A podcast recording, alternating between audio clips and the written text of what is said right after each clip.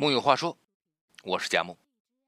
有一句流行的话，叫“少即是多”。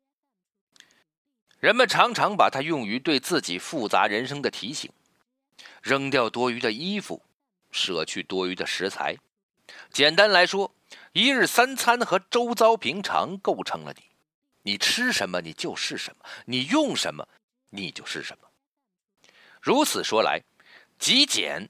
就是过一种简单的生活，但这似乎并不是全部，因为早在几千年前的宋人早就领略到极简的精髓。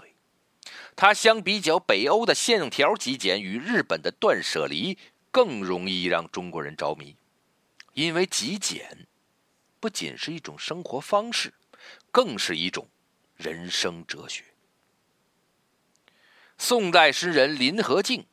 隐居西湖孤山脚下，在屋前房后种满了梅子，靠卖梅子的钱维持简单的生活。平时或驾一叶扁舟，往来于烟水之间；或倚在老梅树旁看白鹤起舞；或诗兴大发，随口吟出“孤影横斜水清浅，暗香浮动月黄昏”，将一生过得简单又诗情画意。而日本作家村上春树也喜欢极简的生活。他家里没有电视机，地板光可见人，烟灰缸经常清洗，铅笔整齐摆在笔座里，每周晒一次棉被，家居只有最低限度的几件。喜爱穿的都是便宜、设计简单的衣服，不用伤脑筋，经常想搭配。这就是村上春树在书中描述的生活，对他来说。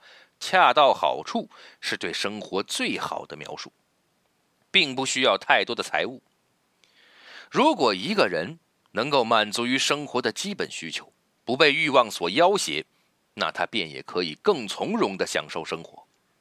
周国平曾说：“如果一个人太看重物质享受，就必然要付出精神上的代价。物质的满足并不持久，伴随着自我损耗。”对生活要求简单一些，减少一些物质上的欲望，并不是不求上进，而是找到自己真正需要、真正喜欢和真正想做的东西。在北京待久了，密集的环境让贾樟柯意识到自己被效率困住了。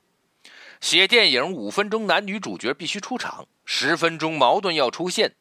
在大城市生活，任何的东西都在追求效率。但是我们小时候看《红楼梦》，曹雪芹哪里在乎过速度？一桌子饭都会花很多时间去描写碟子和菜的颜色，那是描述生活之美。于是，贾樟柯收拾行李回到山西，回到除了写作就是读书的简单生活，重新读沈从文、张爱玲，感受四季变化、日月轮回的生活，不必在意什么效率。很多时候，我们把百分之九十九的精力都花在了不同的事情上面，却忽略了那百分之一最本质、最值得我们认真对待的一部分。对于歌手来说，最本质的精神世界就是歌声；对于作家来说，最本质的精神世界就是书籍；对于舞者来说，最本质的精神世界就是舞蹈。庄子说。朴素而天下莫能与之争美。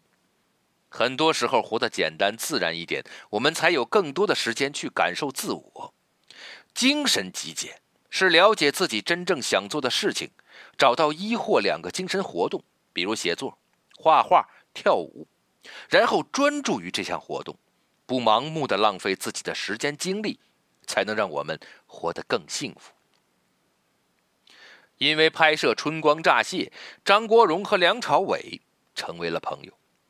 张国荣说：“梁朝伟非常难跟人交心，每次张国荣、王菲和刘嘉玲打牌，梁朝伟都默默地坐在一边，角落里喝喝茶，或者是在阳台听摇滚，完全沉浸在自己的世界里。”还有一次收工后，同是 TVB 演员的黄日华约梁朝伟一起出去玩，梁朝伟说：“不要了。”你们玩，我回家。这不是极个别，他几乎不参加任何聚会。人们说梁朝伟好像是一个很闷的人，不喜欢和别人来往来。但这样一个男人，就是可以很专注自己的事业。拍摄《鹿鼎记》的时候，他自己提前把金庸的原著看了六遍；拍摄《悲情城市》的时候，他看了一尺多高台湾历史等枯燥的书。为了拍摄《一代宗师》，他练了三年咏春，骨折了两次。张国荣说：“伟仔很不简单，他的角色很有难度，十分内敛。虽然社交极少，但是梁朝伟却不缺乏交情甚好的朋友，比如刘德华，比如张学友。之前梁朝伟为《摆渡人》录制主题曲，张学友二话不说放下工作，亲自上门给他做特训，陪着他练习。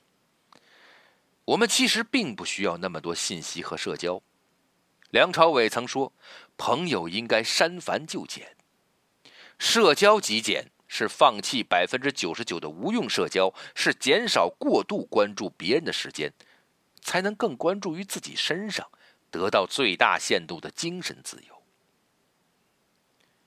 内心简单通透的人，会散发出迷人的气质。”作家杨绛曾说：“我们曾如此期待外界的认可，到最后才知道。”世界是自己的，与他人毫无关系。做到自己，做回自己，才是真正的极简人生。极简不是极端的生活，也不是无欲无求的生活，而是更有品质的生活。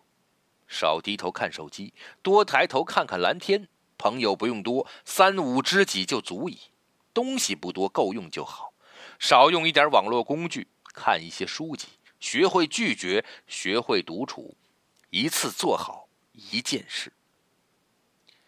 一个人放得下越多，就越容易获得快乐。木有话说，我是佳木，咱们下回接着聊。